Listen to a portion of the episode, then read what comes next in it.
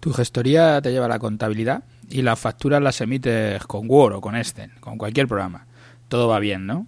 Pero cuando cuánto ganas cada operación o cuánto ganas al mes o por cliente o tu beneficio al año, toda esta información no la tienes o te cuesta conseguirla.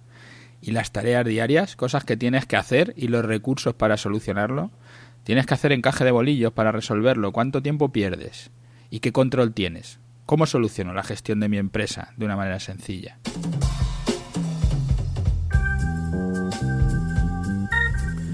Gracias por acompañarnos. Soy Pedro Vicente y estáis escuchando las guías tecnológicas de 5 minutos de Simple Informática, donde tratamos de ayudarte para que hagas mejoras en tu empresa contestando problemas concretos de todos los días con soluciones prácticas y para aplicar en la vida real. Si, si quieres tu propia página, tu propia guía, de 5 minutos, déjanos un comentario contándonos cuál es tu problema o qué quieres mejorar y te contestaremos a través del podcast, a través del correo electrónico. Hoy es el, último programa de este año. Nada, desearos a todos felices fiestas y, deciros que volveremos el martes, el 15 de enero donde retomaremos las guías tecnológicas de 5 minutos de simple informática. En el pasado podcast, este, estamos en el programa 341 que hemos titulado Programa para gestión de recursos de un autónomo pequeña pyme. Digo que en el pasado podcast comentábamos sobre cuál es el mejor programa de gestión, que era la pregunta que me hacía un autónomo. Y ya decía que dependía de cada uno y, que era complejo dar una solución a este problema, el mojarse, el decir este es el mejor, eso es muy difícil. Dividía el problema para entenderlo rápido, para entenderlo de una manera sencilla en tres partes y, ya supongo que todos los que trabajan en el sector me crucificarían por eso. Y, y, lo dividíamos en la contabilidad, la facturación y la gestión del día a día, de tus necesidades propias del negocio. Y es esta última la que vamos a profundizar hoy, que la dejábamos pendiente. Ya comentábamos las tres fórmulas más habituales, que sería pues hacerlo manualmente, como lo hace mucha gente, con lápiz y papel, o con ordenador, pero sin automatizar absolutamente nada, con un Word, con un Excel, lo que sea, pero no hay ninguna automatización, simplemente se utiliza el ordenador como una máquina de escribir o utilizar una base de datos hecha a medida, que me parece que era el mejor método para pequeñas empresas. En este caso, como me preguntaba un autónomo, yo creo que sería la mejor solución, el, hacer una base de datos propia que resuelva, que resuelva justo lo que necesitan, no muchas más cosas. Y por último, la tercera fórmula sería un software de gestión estándar del mercado que resuelva tus necesidades y que además te lo integre dentro de la facturación, de la contabilidad eh, la mejor opción cuando la empresa crece y tiene muchos empleados y, mucha facturación. Seguramente sea esta, la de, la de, ese software de gestión, pero es un poco más compleja y a veces es mucho más difícil de implementar, de poner en marcha de que la gente la pueda utilizar, los que tienes en tu empresa o tú mismo. En el caso de la gestión del día, del día a día, como digo, es muy difícil hablar en general, pues cada empresa es un mundo. Si tienes un almacén, por ejemplo, de productos que tienes que controlar, si solo vendes servicios y no tienes un almacén, si tienes personas en esos servicios y quieres controlar las horas, o necesitas el control de hora, pero sí de días trabajados, la variedad es infinita y por eso cada uno tiene una solución particular. Haga lo que haga tu empresa, estarás controlándolo de alguna manera, esas necesidades diarias.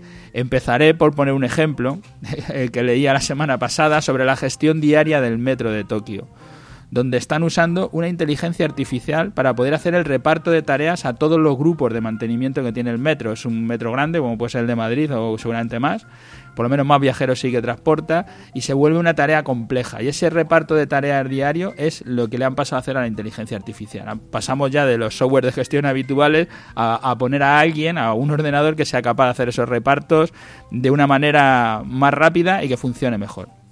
Pensemos en este caso, una empresa de mantenimiento. Igual me da que sea el metro, que sea una empresa de mantenimiento de ordenadores como nosotros, o de calderas, o que presten servicios y, necesiten controlarlos. ¿Cuántos avisos tengo de averías? ¿Eh? ¿Qué, ¿Qué, prioridad tiene cada una de las averías? ¿Cuántas tareas tengo programadas de mantenimiento o de mejoras?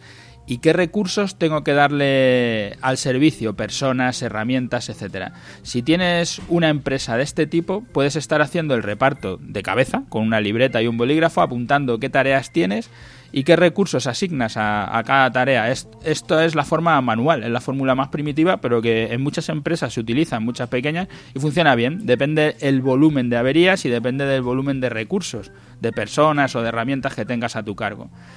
Yo para empresas medianas y dependiendo de lo, que tengas que controlar, Pero en este caso de servicios, que es, claro, recomiendo una base de datos. Una base de datos hecha a medida, como las que nosotros desarrollamos aquí en Simple Informática, que las desarrollamos con, con un gestor de base de datos que se llama FilmMaker.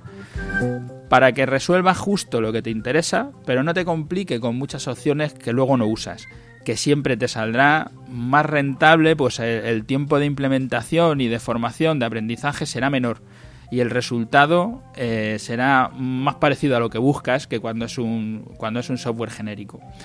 Eh, no sé si ahondar un poco, porque ya me paso de los cinco minutos, iba a decir ahondar un poco en el tema de, de qué necesita ¿no? cada una de las empresas. Cuando tienes tres o cuatro grupos de trabajadores, como es el caso del metro que decíamos, donde a lo mejor hay unos especializados en una cosa o que tienen una máquina de soldar determinadas cosas y no puedes mandarlo a todos, sino que tienen que ir a cada tipo de avería a un grupo concreto, entonces empieza a complicarse y por eso es cuando te empieza a hacer falta esas inteligencias artificiales o simplemente esa ayuda de, un ordenador en el que sí que puedas hacer el reparto y luego controlar el tiempo que has tenido en cada avería, cómo se ha resuelto, en qué estado está, cómo se queda, todo eso.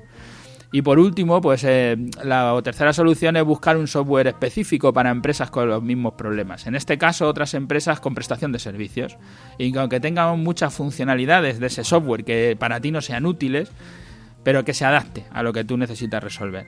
Esta es una tarea, como decíamos ya en el podcast pasado, una, es una tarea compleja y mejor que te asesores por profesionales que lleven tiempo en el mercado, con experiencia en la vida real, para que tengan la menor cantidad de problemas posible, porque problemas tendrás, porque todo esto ya digo que es una, una, situación que requiere estudiar bien la empresa y qué es lo que necesita, porque al final cuando te pones a, a, elegir el software acabas teniendo unas necesidades que antes no tenías, porque al principio lo hacías en papel, pero ahora que lo haces pues prefieres ya que te dé este dato, que te dé este otro, que pueda hacer no sé qué, ya que me emita la factura y si puedo que me apunte la contabilidad, entonces todo se va haciendo complejo, por eso digo que, hay que estudiar cada caso eh, eh particularmente, es difícil decir una, una solución general. Bueno, pues hasta aquí hoy, que ya me he pasado mucho, pero como es el último del año, pues nada, no pasa nada, le dejaremos así largo.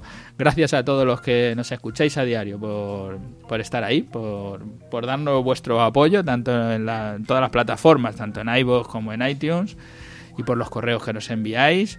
Y felices fiestas y hasta enero, hasta el martes 15 eh, de enero.